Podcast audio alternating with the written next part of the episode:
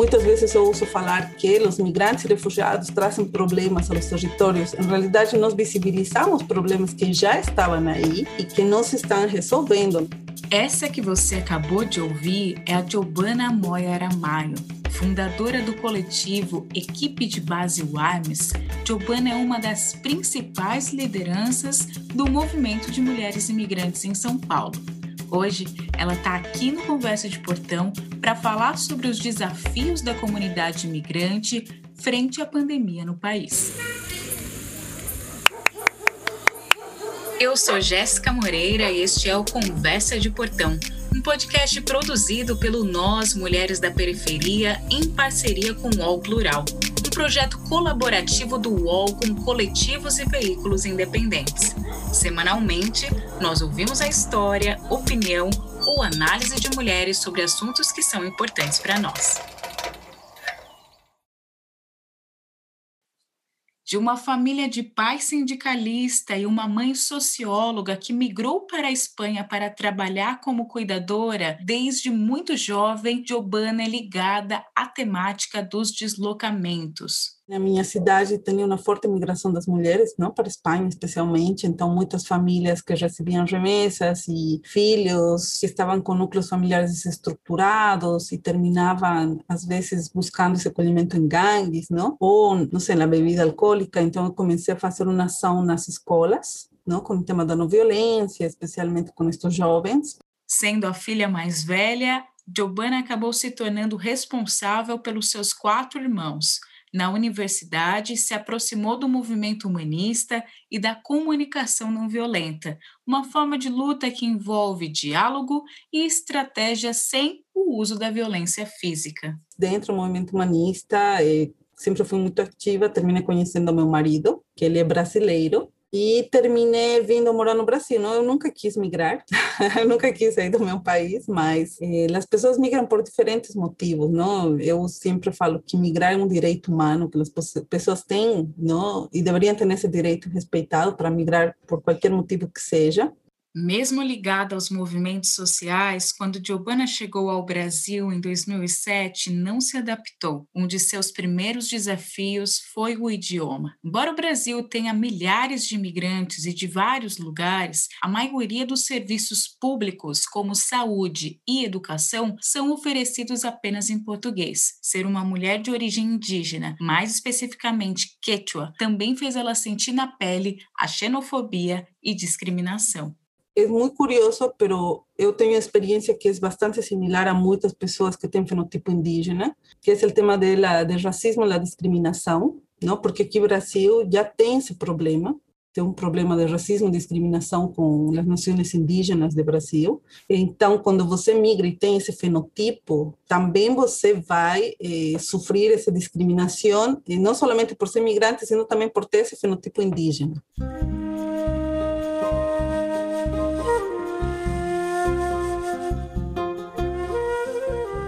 Giovana se organizou entre os seus, realizou atividades na Praça Cantuta, que é um importante espaço de encontro de bolivianos no centro de São Paulo. Em 2010, quando engravidou, percebeu como a violência obstétrica era presente na vida das mulheres imigrantes. Isso porque o Brasil é um dos países que mais realizam cesáreas e a tradição das mulheres bolivianas é de parto normal cultural muito forte. Diria que a biomedicina globalizadora ela quer impor não, um parto hospitalar com cesárea, com muitas intervenções, onde vai ser o médico o que vai falar o que pode ou não pode fazer. Inclusive, como mulher, você não tem autonomia sobre o seu corpo, sobre a sua escolha. E como imigrante é muito mais complexo, né?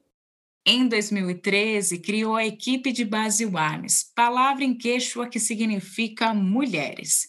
Logo, outras imigrantes foram se somando a esse que foi um dos primeiros coletivos de mulheres imigrantes do país. Além da luta contra a violência obstétrica, as UAMs reivindicam um atendimento intercultural nos equipamentos públicos, que dê conta da diversidade das mulheres negras, indígenas e imigrantes. Acho que para mim isso foi muito forte, porque na Bolívia, claro, todos temos fenotipo indígena, um pequeno grupo não, porque tem uma migração também, né? E nunca me questionei o eh, tema de, mi, de minha raça, meu fenotipo, o ser quechua sempre foi algo como natural, nunca tive que pensar o que é ser quechua.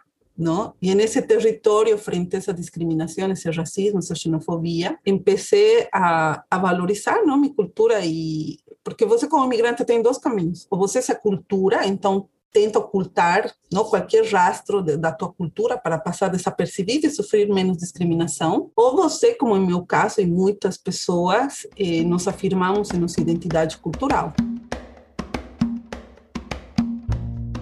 No dia 20 de junho é celebrado o Dia do Refugiado, em 25 de junho, o Dia Nacional do Imigrante. Antes de você continuar, quero explicar que há uma diferença entre imigrante e refugiado. Refugiados são pessoas que são forçadas a migrar por conta de perseguições, nacionalidade, religião, entre outras coisas. Imigrante é aquela pessoa que geralmente opta em sair de seu país de origem pelos mais variados motivos. Alguns imigrantes estão em situação regular, outros ainda não, mas nenhum ser humano, em hipótese alguma, pode ser considerado ilegal. Então, para mim, essa palavra ilegal é uma forma também de deshumanizar não, os migrantes e refugiados, porque o legal e ilegal está mais em relação a objetos, ¿no? Las personas en ningún momento se puede colocar eh, de que son ilegais, ¿no? Então, acho que é importante ter em conta essa conotação de desumanização, porque quando você desumaniza, então você pode também mais facilmente tirar, não somente tirar, sino também vulnerar os direitos humanos dessas pessoas, e você vai usar essa justificativa de ilegal, que además se vincula à criminalização da migração. Segundo a Acnur, Alto Comissariado das Nações Unidas para Refugiados, mais de 79 milhões de pessoas foram forçadas a se deslocar no mundo até o fim de 2019. Até então, o Brasil já somava quase 32 mil refugiados de diversas nacionalidades. A questão migratória, com certeza, é uma das mais importantes em todo o mundo, principalmente diante da pandemia. No dia 7 de junho, após uma reunião com o presidente da Guatemala, a vice-presidente dos Estados Unidos, Kamala Harris, disse, aspas, Quero deixar claro para as pessoas dessa região que estão pensando em seguir pelo perigoso caminho para a fronteira dos Estados Unidos com o México. Não venham. Se vocês vierem para a nossa fronteira, serão mandados de volta. A política norte-americana de barrar migrações também pode ser conferida em países como Chile, que chegou a expulsar 138 imigrantes de suas fronteiras no começo do ano, o que deixa em alerta alguns movimentos ligados à imigração. Uma pauta que estamos levando e tentando que a academia também adopte é que se fale de pessoas eh, em situação irregular ou regular, não, de migrantes, porque de fato é um processo burocrático, não? É um processo burocrático que você vai ter que fazer quando chega a um território, eh, dentro de um contexto também de que há uma, um processo burocrático que é excludente não, para pessoas racializadas, pobres, porque também dentro da migração tem seus indicadores sociais, não, que vão a buscar sempre um migrante branco de países europeus eh, vai ser muito melhor recebido que uma pessoa racializada, tanto que você tem engenheiros, não sei, por falar de uma profissão da África ou do resto da América Latina, que não podem exercer aqui no território, sendo que aqui em Brasil se tem uma falta de mão de obra em TI, por exemplo. Nós fomos até o portão de três outras mulheres imigrantes e refugiadas vivendo no Brasil. São mulheres de diferentes países, profissões e vivências, que narram os desafios de ser uma mulher imigrante, principalmente nesse momento de pandemia. Judite Sinhanes é boliviana, técnica em enfermagem e hoje tem uma loja de produtos naturais em São Paulo migrou para o Brasil no começo de 2002, em razão da forte crise econômica boliviana naquele período. Sem documentação, retornou ao país de origem e voltou para o Brasil apenas em 2007, quando os acordos bilaterais entre os dois países já eram uma realidade. Passados 14 anos, hoje ela é a presidenta da Associação Cultural Folclórica Bolívia A pandemia trouxe muitas dificuldades, tanto na parte emocional, psicológico e econômico. Né? Eu acho que emocional é mais quando o imigrante, né, ele nem sempre está com toda a família aqui no país e a gente sente muito mais falta. Corremos atrás de procurar descontos com a imobiliária. Graças a Deus eles nos deram esse desconto e renegociar alguns boletos, jogar mais para mais frente para poder pagar e bom, procurar outras alternativas, como entregar a domicílio e tudo isso. Eu acho que ainda vai demorar um pouco, mas vamos ter fé em que isso vai passar. Tudo tem um início e tudo tem um fim. Prudence Kalambai é da República Democrática do Congo e está no Brasil desde 2008. Aos 40 anos, é modelo, atriz, ativista de direitos humanos e mãe de cinco filhos e uma neta. Em meio à pandemia, se tornou empreendedora vendendo roupas e também conscientizando a população imigrante com vídeos em suas redes sociais. A maioria é, dificuldade que eu enfrento como mulher imigrante no Brasil, em meio dessa pandemia, a primeira coisa é que o fato seja é, mulher negra, africana, mais solo, dos cinco filhos, uma neta, a dificuldade é maior. Mas é, eu sei que nessa pandemia não só está enfrentando as mulheres é, imigrantes, se está é, enfrentando bastante gente, até o próprio brasileiro. Mas eu vi que nesse período a dificuldade aumentou cada vez mais por fato do meu trabalho diminuir um pouco o fluxo. Eu trabalhava mais presencial no, na área artística, né? Palestras é, presencial, evento cultural no SESC, mestre de cerimônia. E aí o meu trabalho é mais adaptado com o público. Infelizmente a pandemia bateu tanto e essa atividade é, foi fechando. E nesse momento, por isso agora me lancei no empreendedorismo vendendo roupa, tênis, boné, para poder acrescentar mais outro, outra entrada. Nesse momento eu estou trabalhando também na área é, palestras online, só que a entrada, o pedido é mais voluntário, a porcentagem é mais voluntária do que é, receber ser receber financeira. Infelizmente, as pessoas não conseguem entender que uma mãe cria seus filhos, a condição não é fácil, poder entender e valorizar os seus trabalhos. Mas a gente não, nunca pode desistir, aliás, não posso desistir. Eu estou sempre lutando para poder ter mais oportunidade.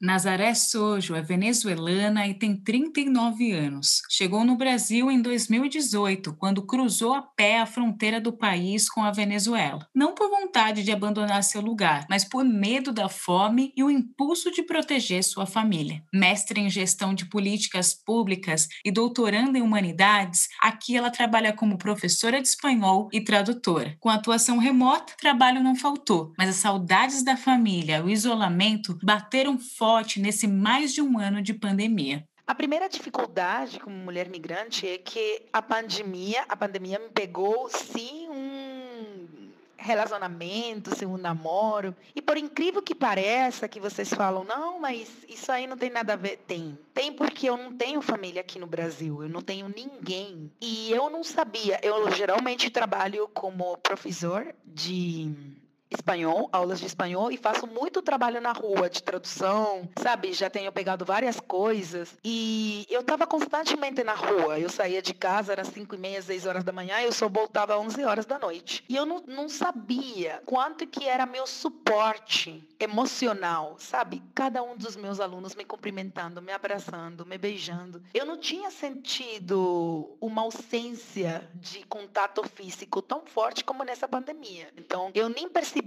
mas eu passava semanas dentro de casa trancada, sem sair nem para pegar um solzinho, porque também eu não, eu não não posso ficar doente por causa do, do que eu sustento meus pais lá na Venezuela e eu me sustento aqui sozinha. Então, essa dificuldade emocional tem sido importante.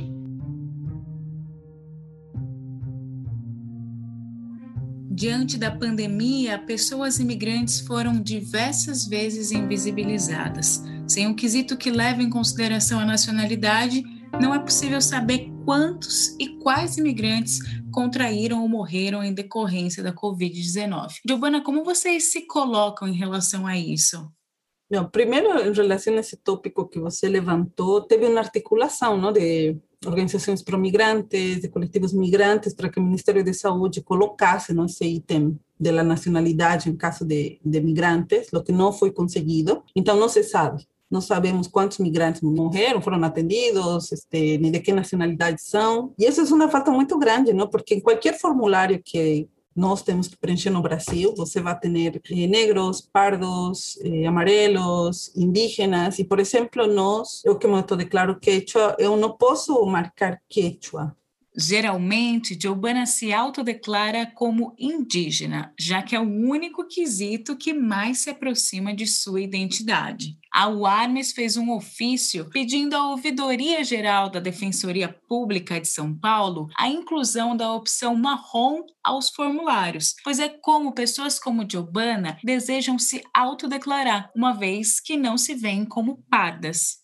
Se você não sabe quem está no território, você não pode construir políticas públicas, você não vai atender essa demanda. Esperamos que, se a ouvidoria atenda nosso pedido, possamos pleitear não, em outros espaços também dentro da prefeitura que se incluya isso nos formulários, porque isso também vai permitir saber, não, las, não sei, o índice de, de enfermidades mais comuns em nacionalidades, não sei, vai, vai dar muita informação para que esse atendimento seja, seja melhor não só para nós, sino para todos.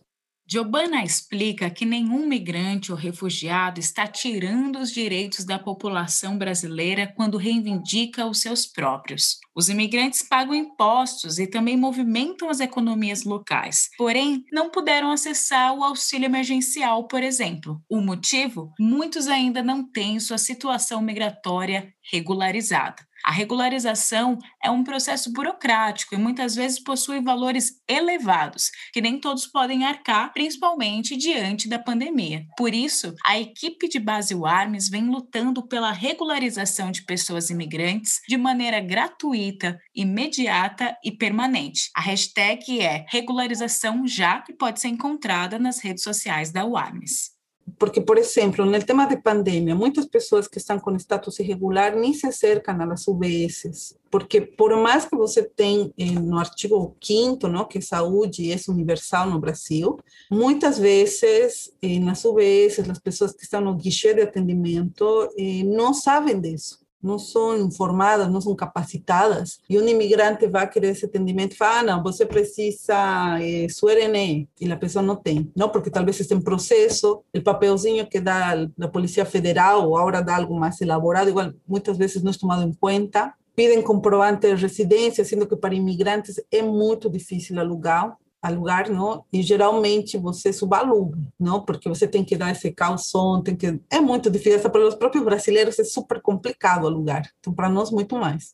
Para além da campanha online, é um projeto de lei tramitando na Câmara dos Deputados que visa a aprovação da regularização de imigrantes. De autoria da deputada Fernanda Melchiona, do PSOL do Rio Grande do Sul, o projeto 2699-2020 continua aguardando despacho do presidente da Câmara, Arthur Lira. E nesse contexto de pandemia, as pessoas estão ficando desempregadas, não conseguem voltar ao seu país. Então, como elas vão regularizar seu status? E também isso, está havendo uns conflitos ¿no? com a Polícia Federal no caso de que algumas pessoas que já estavam regularizadas eh, e que por a pandemia entraram no Brasil, porque talvez foram a visitar a família e entraram e não tinham o carimbo, As reflexões de Giovanna, junto aos depoimentos de Nazaré, Prudence e Judith, me fizeram lembrar das canções de Manu Chao, em seu álbum Clandestino. Mesmo passados mais de 20 anos, as letras críticas à xenofobia e discriminação continuam muito atuais. Informar-se é um dos melhores jeitos de barrar o preconceito e derrubar as fronteiras e muros que teimam em nos separar geograficamente. Lembre-se, migrar é um direito e nenhum imigrante ou refugiado é ilegal. Sozinho vou com a minha dor, só é a minha condenação. Correr é meu destino por não levar papel. Perdido no coração da grande Babilônia. Me chamam clandestino, eu sou Fora da Lei. Vocês podem continuar acompanhando o nosso jeito de ver o Brasil, a América Latina e o mundo no nosso Mulheres da Periferia. Faça parte da nossa comunidade, apoie o jornalismo independente feito por mulheres, apoie nós. É só digitar catarse.me barra nós, Mulheres da Periferia, e colaborar com a nossa campanha de financiamento recorrente no Catarse. Eu sou Jéssica Moreira e esse foi o Conversas de Portão, um podcast produzido pelo Nós Mulheres da Periferia em parceria com o UOL Plural, um projeto colaborativo do UOL com coletivos e veículos independentes. Semanalmente, nós ouvimos a história, opinião ou análise de mulheres sobre assuntos que são importantes para nós. Você pode ouvir a gente no Spotify, Deezer, Google Podcasts e o WhatsApp. É só se cadastrar na nossa lista de transmissão.